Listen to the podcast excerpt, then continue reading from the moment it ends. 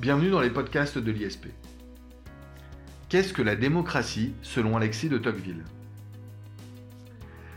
Parmi les objets nouveaux qui pendant mon séjour aux États-Unis ont attiré mon attention, aucun n'a plus vivement frappé mes regards que l'égalité des conditions.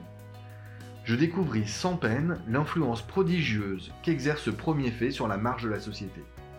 Il donne à l'esprit public une certaine direction, un certain tour aux lois, aux gouvernants des maximes nouvelles et des habitudes particulières aux gouvernés.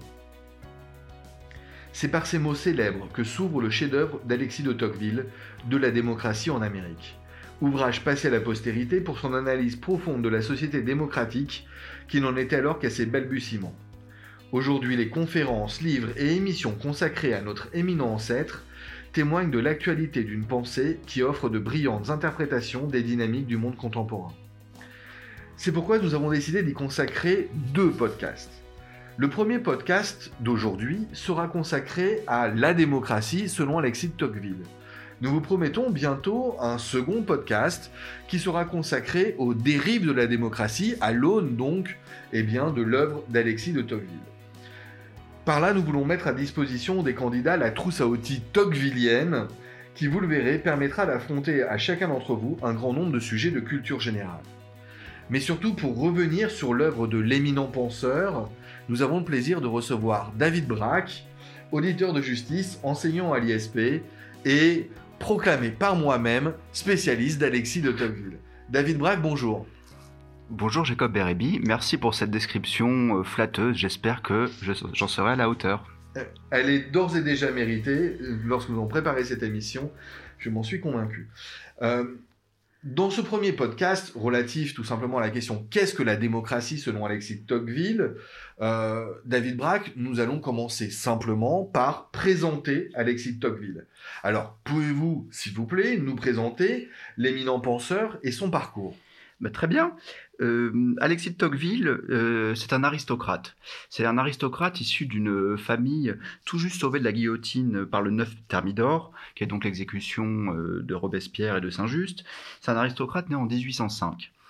Euh, au début des années 1830, magistrat de son État, c'est donc une raison supplémentaire pour les candidats au concours que prépare l'ISP de s'intéresser à, son œuvre. Il part avec un de ses amis aux États-Unis au prétexte d'une mission sur euh, l'administration pénitentiaire. Bon, en réalité, il a déjà dans le fond l'idée euh, d'aller étudier, d'aller ausculter cette société nouvelle qui est la société américaine, euh, qui est relativement récente à l'époque, et qui a proclamé c'est la jeune démocratie américaine qui n'est pas encombrée par les siècles d'histoire euh, comme les vieux pays européens. Et eh bien donc, ce qui est intéressant dans l'œuvre de Tocqueville, c'est qu'il se fait sociologue, il ausculte, il est au plus près de la réalité de cette nouvelle société américaine dont il étudie les manifestations, les déploiements, au plus près de la réalité de la vie sociale. Il a vraiment une attention à la pluralité, aux détails, aux manifestations de ce qu'il recherche, qui sont les manifestations de la démocratie. Et c'est pas du tout euh, comme Marx, par exemple, autre grand penseur de la, de la modernité euh, politique au XIXe siècle, un penseur systématique qui élabore une cathédrale conceptuelle. Et finalement, la, de la démocratie en Amérique dont nous allons parler a un tour assez euh, presque journalistique. Bon, alors Alexis Tocqueville revient en France, il se lance dans la politique, est élu député de tendance modérée, il est nommé ministre des Affaires étrangères très brièvement en 1849, mais le coup d'État de Louis-Napoléon Bonaparte en décembre 1851 sonne le glas de sa carrière. Un dernier petit mot sur la position de cet aristocrate euh, vis-à-vis de la démocratie. Euh, on va le voir dans son œuvre, mais euh, c'est quelqu'un qui s'était rallié par la raison. Il pensait que finalement on n'y pouvait rien, que c'était un état de fait, mais il avait au fond un espèce de vague à l'âme aristocrate et regrettait quelque part la grandeur des siècles passés. Alors, Alexis Tocqueville est considéré traditionnellement comme un philosophe lequel s'inscrit dans la tradition de la pensée libérale moderne, Concrètement, qu'est-ce que cela signifie, David Braque? Alors effectivement, euh, Tocqueville s'inscrit dans cette euh, tradition de la philosophie politique libérale, dans le, sillage d'un CIS, euh, dans le voisinage d'un Benjamin Constant. Donc rapidement, chez lui, la démocratie libérale, ou le système représentatif, hein, comme l'appelaient souvent les, philosophes de cette tradition à cette époque, possède quatre caractéristiques que je vais passer rapidement en revue. Tout d'abord, les individus sont titulaires de droits inaliénables. Il s'agit de ce qu'on avait appelé bientôt les droits de l'homme. Ils sont inhérents à la nature humaine. Ils ne sauraient souffrir aucune remise en cause. C'est fondamentalement la liberté de chaque être à déterminer sa vie. Partant de là, l'État libéral est limité par ses droits inaliénables. Et en fait, il faut euh, inscrire cette, euh, cette position dans, dans l'histoire, hein, dans la concrétude de, l'histoire politique. Il s'agit de rompre avec l'absolutisme d'ancien régime. L'État est constamment suspecté d'être une menace pour les libertés. C'est pourquoi il ne saurait définir le bien collectif. L'État, finalement, n'a pas d'opinion quant aux fins bonnes que chacun doit suivre euh, dans sa vie. Il est là pour organiser la coexistence libre et des volontés.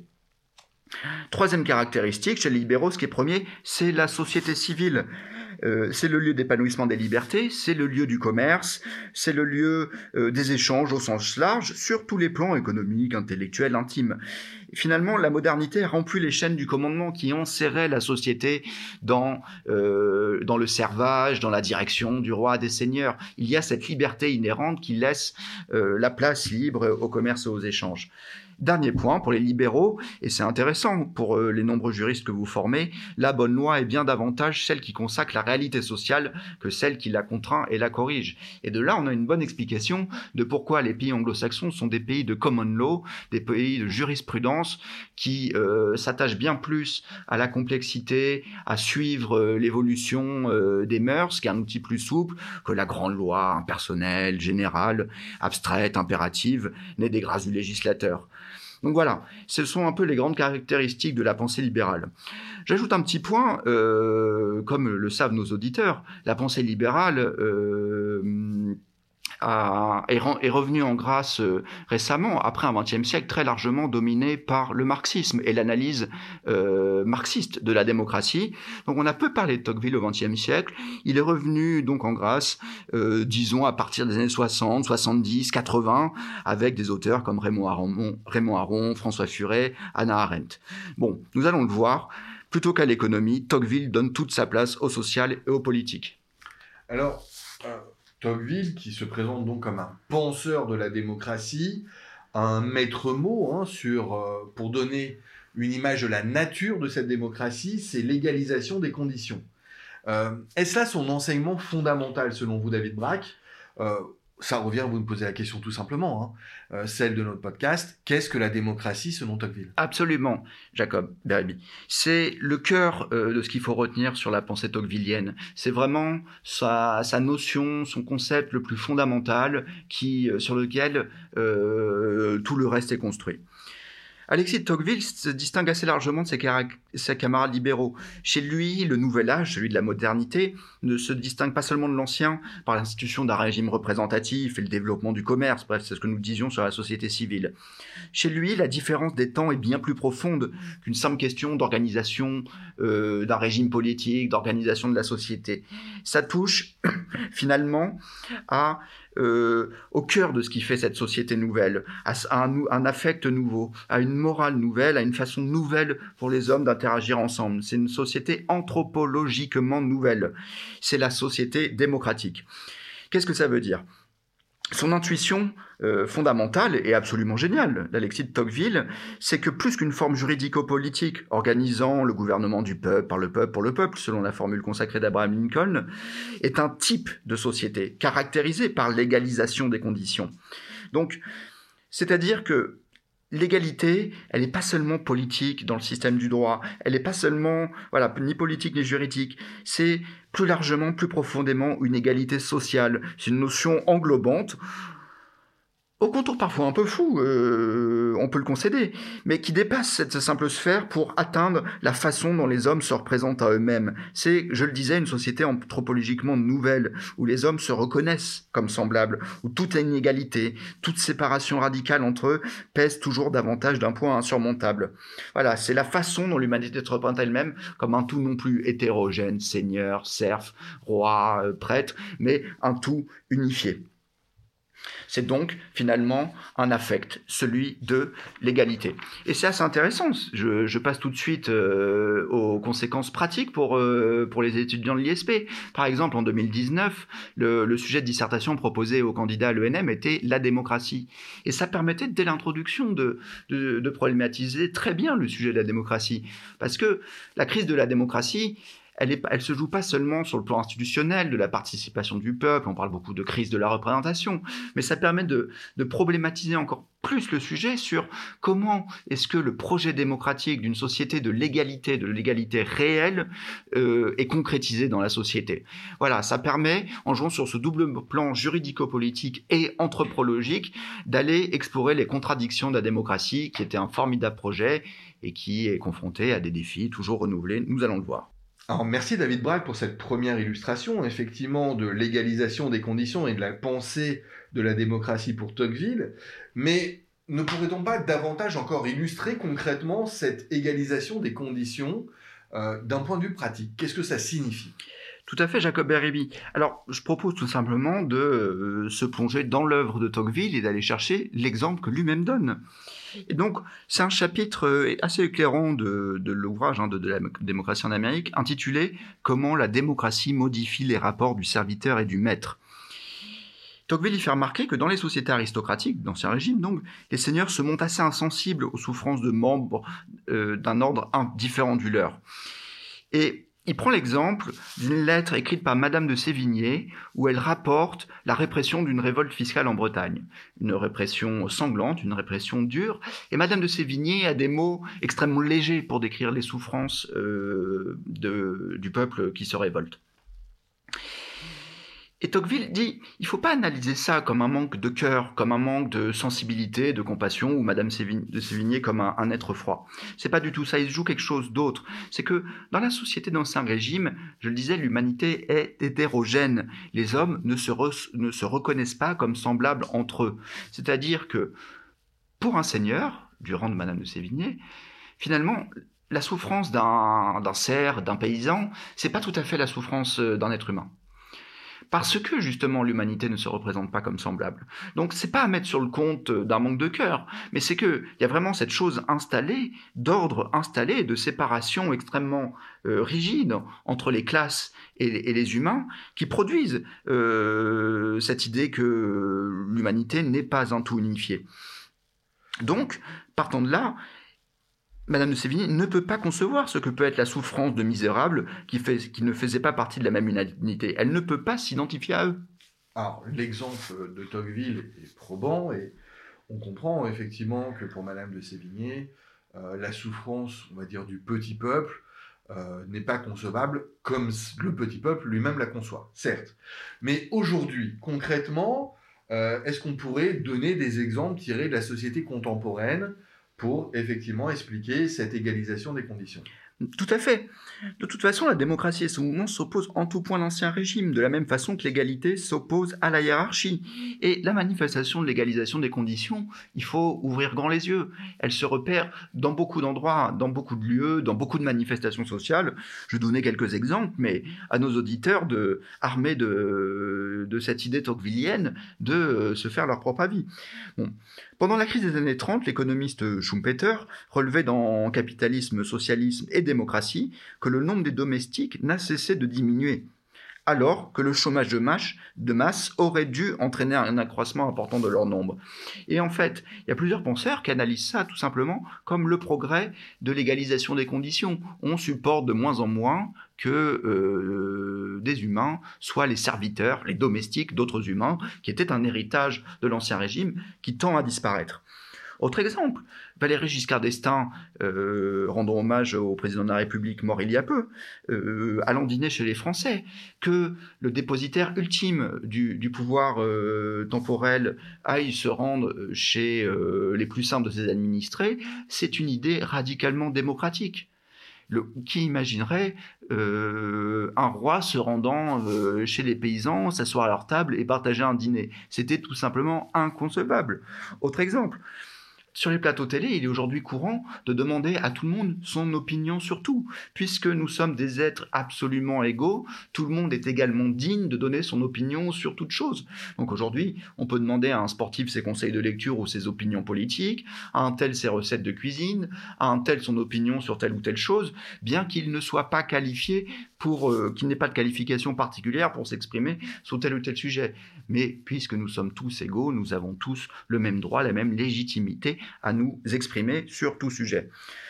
Voilà, euh, c'est d'ailleurs plus largement l'invocation perpétuelle des vrais gens dans le, dans le débat public, dans le débat politique. C'est cette idée qu'il faut toujours prendre en considération les plus faibles de, des nôtres pour les ramener au même niveau d'égalité, au niveau d'égalité moyen.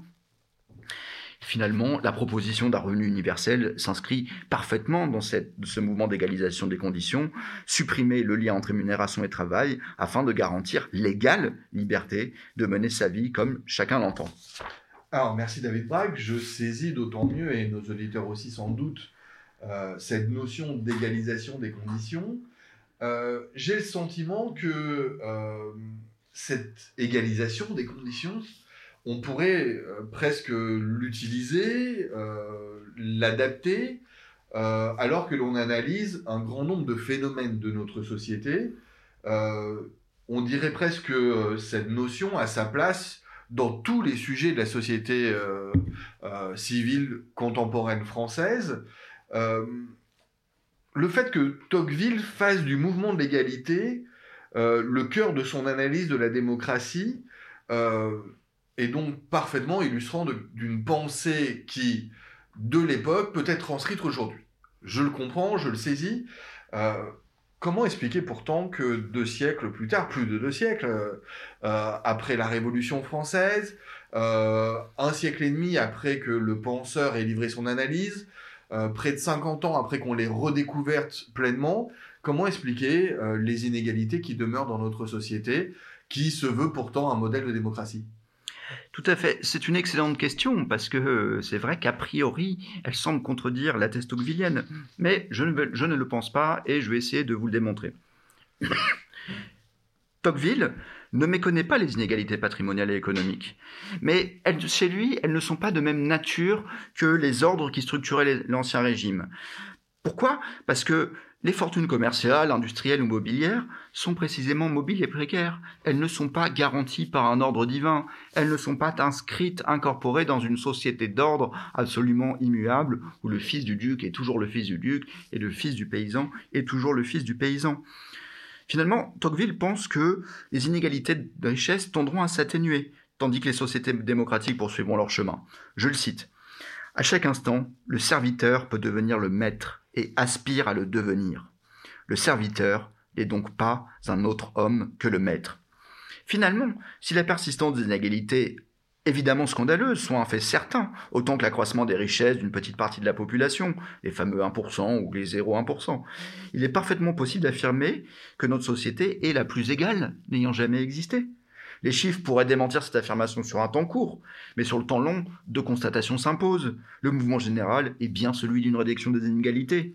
Et surtout, ce qui est intéressant, c'est de noter que dans le débat public, la thématique des inégalités est absolument centrale. Elle est absolument structurante euh, de notre débat public. Et finalement, je pense que c'est ça aussi qu'il faut retenir de la pensée de Tocqueville. Chez lui, l'égalisation des conditions, c'est à la fois une réalité sociologique qu'il décrit euh, brillamment dans son ouvrage de la démocratie en Amérique, mais c'est aussi, je le disais, un principe, un affect, une morale. Donc finalement, c'est un horizon, un imaginaire que se donnent les hommes. Et si les inégalités persistent, elles ne sont pas naturalisées, elles sont toujours remises en cause. Il s'agit toujours de les euh, de lutter contre elles, de les faire euh, finalement diminuer. Donc voilà, il y a cette double dimension qui, me semble-t-il, permet d'intégrer la question des inégalités dans la pensée tocquevillienne sans la contredire. Alors, vous êtes en train de dire que dans le cadre de cette remise en cause systématique euh, des inégalités, l'idée que, eh bien, on puisse renverser les ordres établis. Euh, Tocqueville annonçait finalement euh, ce que l'on appelle aujourd'hui classiquement le développement de la classe moyenne. Mais tout à fait. Et c'est d'ailleurs quelque chose que note parfaitement Raymond Aron dans son commentaire consacré à Tocqueville, dans un ouvrage qui s'appelle Les grandes étapes de la pensée sociologique. Il écrit que dans cette société démocratique, toutes les professions passent pour honorables, parce que toutes les professions sont, au fond, de même nature et toutes salariées. La société démocratique, dit à peu près Tocqueville, est une société du salariat universel. Or, Une telle société tend à supprimer les différences de nature et d'essence entre les activités dites nobles et les activités dites non nobles. Donc finalement, ce qui se passe, c'est qu'il y a euh, voilà, une abolition des hiérarchies et une moyennisation générale qui se crée.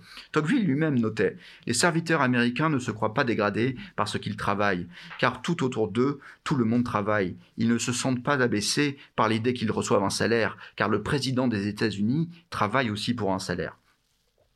Donc Tocqueville faisait parfaitement euh, le diagnostic et la, prévision de cette émergence de la classe moyenne qu'on a connue au XXe siècle.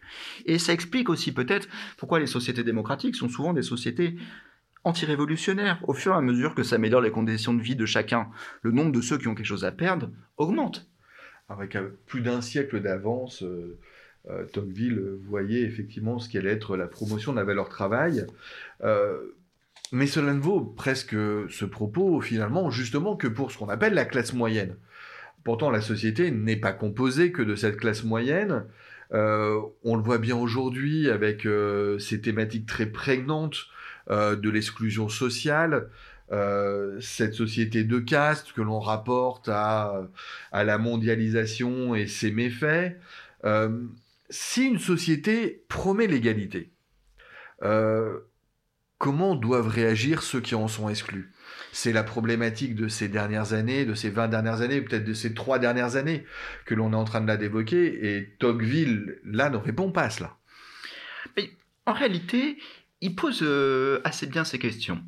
Alors, il a un vocabulaire auquel il faut faire attention. N'oublions pas que c'est un aristocrate hein, qui écrit sur la démocratie, mais je pense que ce que lui appelle les passions démocratiques, les sentiments démocratiques, que sont la, rivalité et l'envie, euh, participent de, cette explication.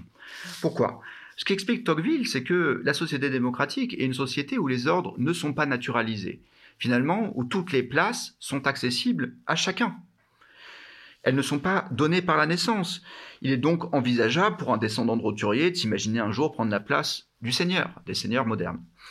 À partir de là, puisque tout est possible, euh, Tocqueville décrit que le sentiment qui règne dans la société démocratique sont ces sentiments de rivalité et d'envie. Dès que les inégalités paraissent insupportables à quelques-uns, ils se disent finalement, mais pourquoi pas moi? Pourquoi je suis exclu du domaine de, du domaine de la richesse, du bien-être, du bien-vivre?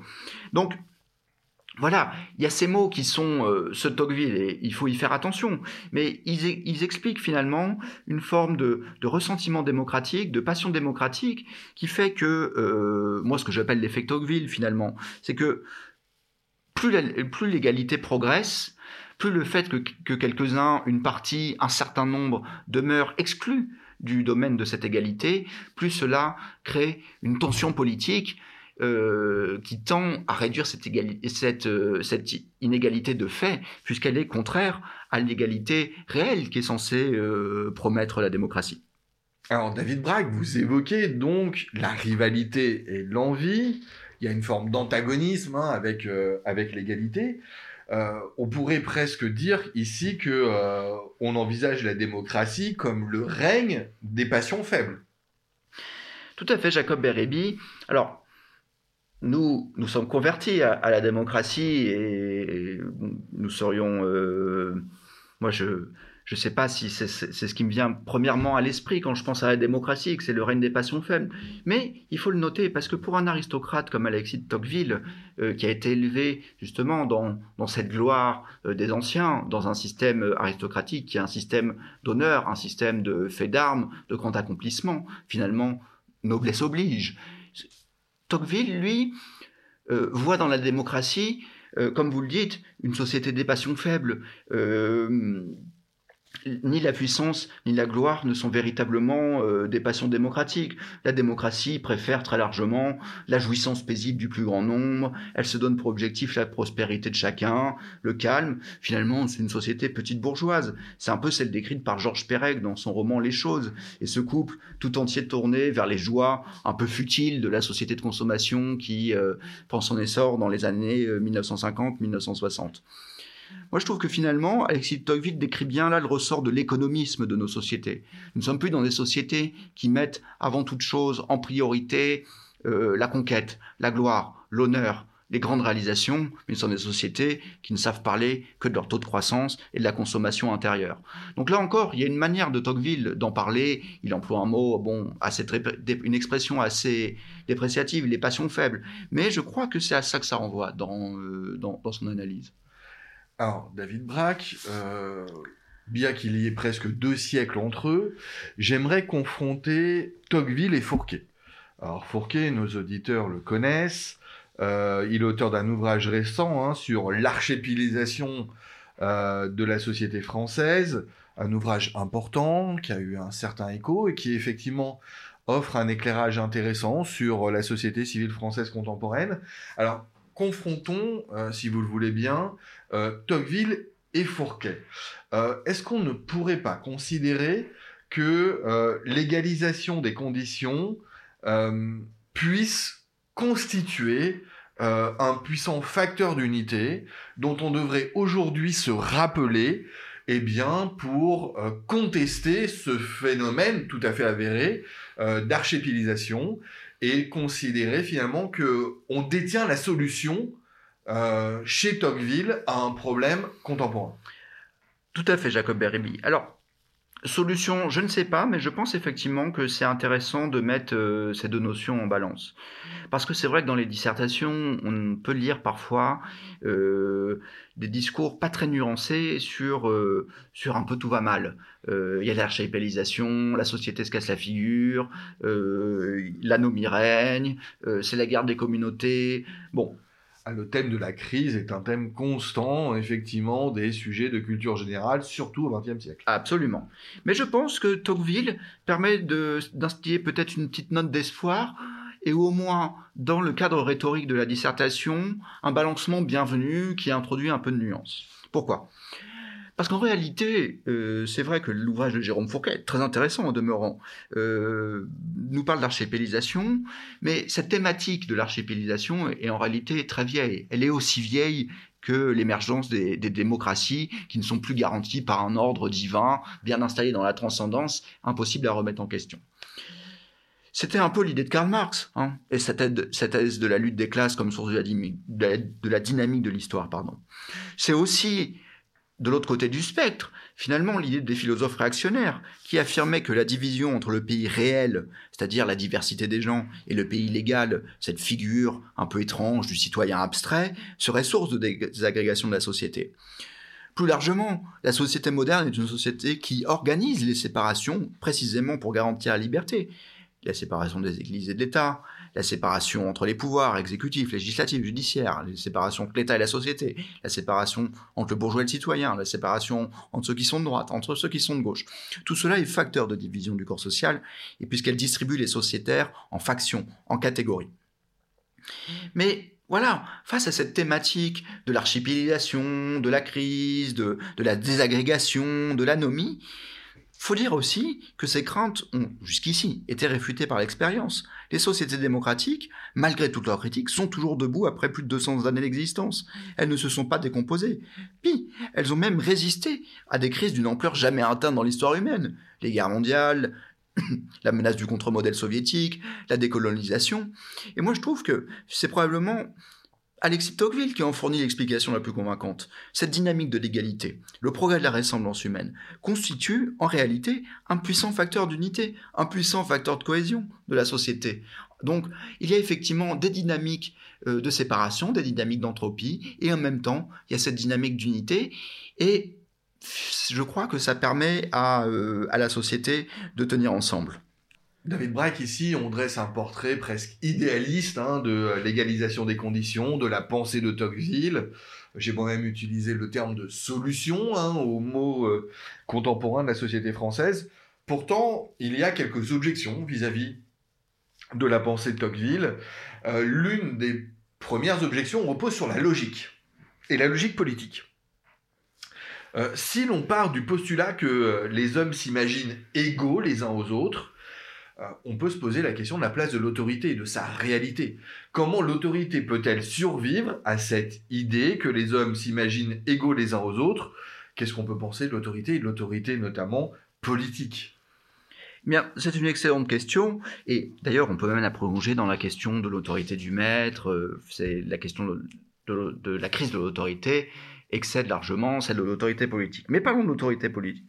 Ici, je voudrais euh, convoquer une philosophe politique euh, très intéressante hein, que j'invite vraiment les, étudiants à lire parce que elle est vraiment très adaptée aux problématiques de la culture générale. C'est Myriam Revaud-Dallon. Dans l'analyse qu'elle fait de Tocqueville, dans un ouvrage qui s'appelle L'homme compassionnel, elle parle de la dimension compassionnelle de la politique. Pour elle, la compassion s'inscrit dans le règne de la similitude, du semblable, l'égalisation des conditions, donc, de ce semblable que nous reconnaissons comme tel et qui nous ressemble. Et finalement, c'est comme ça qu'on comprend que les politiques sont plus tellement sommés d'incarner une destinée nationale, une histoire, bon, quelque chose d'un peu grandiloquent, mais tout bêtement de ressembler à ceux qu'ils prétendent représenter. Et on le voit très concrètement dans le quotidien, ce sont les visites sur les marchés, la mise en scène de l'homme politique en homme du commun, les émissions du type À vous de juger, la politique spectaculaire des réponses aux victimes, de la souffrance.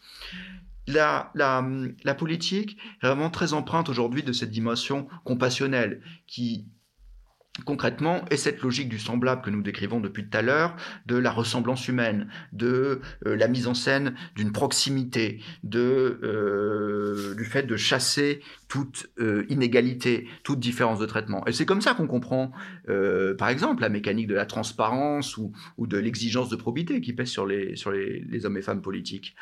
Tout régime d'exception doit être abattu. Nos gouvernants sont désormais perçus comme d'autres nous-mêmes. Et donc, à ce titre, nous voulons qu'ils se comportent comme nous-mêmes, selon les mêmes règles. Point de régime d'exception. Alors, je vais faire une petite citation encore rapide de Myriam de Vaudalon parce qu'elle me semble intéressante. La politique n'a pas tant pour objet de poser des questions fondamentales relatives au vivre ensemble, mais plutôt d'accompagner des demandes ou des plaintes exprimées par des individus ou des catégories. C'est là encore cette mise en scène de la similitude qui est devenue une partie intégrante de la représentation politique. Et je pense que, voilà, ce, cette question de la similitude, effectivement, met à mal l'autorité, puisque l'autorité est précisément fondée sur la distance, sur la hiérarchie. David Braque, merci pour cette analyse d'abord sociologique, cette analyse politique de l'égalisation des conditions. Il nous reste, eh bien, je dirais, une dernière marche à franchir pour euh, comprendre définitivement la pensée d'Alexis de Tocqueville, euh, une dernière déclinaison, euh, et non des moindres, de ce concept d'égalisation des conditions au travers de ses effets sur le droit. Quelle implication juridique de l'égalisation des conditions selon vous?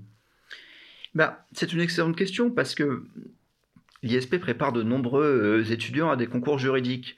Et je pense que euh, ce point-là de l'égalisation des conditions est à la fois une bonne manière d'exploiter le droit en dissertation de culture générale, comme c'est une bonne manière euh, finalement d'éclairer des problématiques de droit civil en dissertation de droit civil. On pense notamment au droit de la famille. Le droit de la famille est traversé par ce mouvement de légalisation des conditions. Le code de 1804 était un code qui instituait la toute-puissance paternelle dans l'héritage du, droit romain. Alors, c'est plutôt vous le spécialiste de ces questions, Jacob Bérébi, et je ne vais pas euh, me substituer à vous pour faire un cours de droit civil à nos élèves, mais la dynamique de la matière en matière de droit de l'enfant, en matière de droit de la famille, en matière de droit des femmes, est bien celle de l'égalité. Et toutes les lois qui peu à peu ont aboli euh, la puissance du père, euh, la soumission de l'enfant, qui était d'abord un objet d'appropriation avant de devenir le titulaire de droit, être protégé, et même titulaire de droit subjectif. On pense à la Convention de New York relative aux droits de l'enfant de 1989. Tout ce mouvement, ça n'est rien d'autre qu'une illustration euh, de l'égalité des conditions tocquevilliennes. Alors, je renvoie sur ces points nos chers étudiants aux excellents manuels de droit civil rédigés par vous et Franck Touré. Mais je voudrais souligner un autre point qui me semble assez intéressant. Il y a un débat extrêmement fort aujourd'hui sur faut-il donner des droits aux arbres Faut-il donner des droits aux animaux Et ça aussi, là encore, c'est un, une illustration euh, du progrès du semblable, qui peut-être va débasser le strict euh, cadre de l'humanité pour venir déborder sur la nature et les animaux. Et là où Tocqueville est vraiment génial, c'est qu'il le prévoyait déjà en 1835. Je cite Peut-être un jour viendra-t-il où le reste du règne animal retrouvera ses droits qui n'auraient jamais pu lui être enlevés autrement que par la tyrannie. Donc, David Braque, Oui. euh, pour conclure, si vous voulez bien, euh, vous êtes en train de nous dire que euh, la promotion de l'égalité en droit, de manière générale, ça vaut d'ailleurs, euh, vous l'avez dit, au droit civil, on pourrait parler aussi du droit constitutionnel avec le droit de vote. Euh, de manière générale, on pourrait aussi parler de la promotion des droits des femmes et de cette recherche constante de l'égalité. Euh, vous êtes euh, en train de nous dire finalement que l'égalisation des conditions prônée par Tocqueville était finalement une vision d'envergure sur plusieurs siècles, sur ce temps long dont vous avez parlé. Pour conclure simplement, et pour annoncer finalement ce qui sera un deuxième podcast, on a vu beaucoup d'aspects positifs du concept démocratique euh, chez Alexis Tocqueville. Euh, Est-ce que vous pouvez nous présenter tout simplement ce qui sera l'objet euh, du prochain podcast sur ce sujet que l'on enregistrera et diffusera dans quelques temps sur les dérives de la démocratie? Absolument. Euh, nous faisons un bon cliffhanger de notre podcast sur Alexis de Tocqueville. Vous avez parfaitement raison. Alors, on a beaucoup parlé de la nature de la démocratie chez Tocqueville, mais Tocqueville consacre euh, de très longs développements très intéressants euh, aux dérives de la démocratie, aux failles de la démocratie, à finalement ce qu'on pourrait appeler la façon de la démocratie, qui tiennent essentiellement en deux points. C'est le triomphe de l'individualisme, et euh, je trouve ça très important d'en parler parce que c'est vrai que dans les copies, on lit parfois des références un peu imprécises de l'individualisme. Et c'est bien d'expliquer vraiment, grâce à Tocqueville, car c'est lui le premier qui, qui a démontré cela, euh, quelle est la logique profonde, quelle est la logique de l'individualisme démocratique, comment l'expliquer, et euh, ce qui s'ensuit, qui est le triomphe d'un despotisme doux, qui est cette, la figure de cet état tutélaire, bienveillant, qui n'est pas tyrannique, mais qui s'occupe euh, gentiment, avec douceur, avec régularité, avec bienveillance, de tous nos, de tous nos, de tous nos faits et gestes. À combien devons-nous être euh, le soir du réveillon en famille euh, Quand et comment devons-nous porter le masque? Qui a le droit d'être ouvert, pas être ouvert? Et la- l'analyse tocquevillienne apporte des analyses extrêmement édifiantes sur ces questions. Et nous verrons avec nos auditeurs que finalement Tocqueville a un peu préfiguré toutes les grandes critiques de la démocratie que nous lisons aujourd'hui dans, dans, les journaux. et notamment la critique de l'autorité. Euh, David Braque, merci, merci pour ces éclaircissements sur, euh, et encore une fois, votre penseur fétiche, Alexis de Tocqueville. Euh, Qu'est-ce que la démocratie? Voilà quel était l'objet donc de ce premier podcast. Les dérives de la démocratie euh, seront l'objet eh bien du prochain podcast auquel nous nous livrerons ensemble. David Braque, merci encore une fois. Avec plaisir. Merci Jacob Erebi. Au revoir à tous.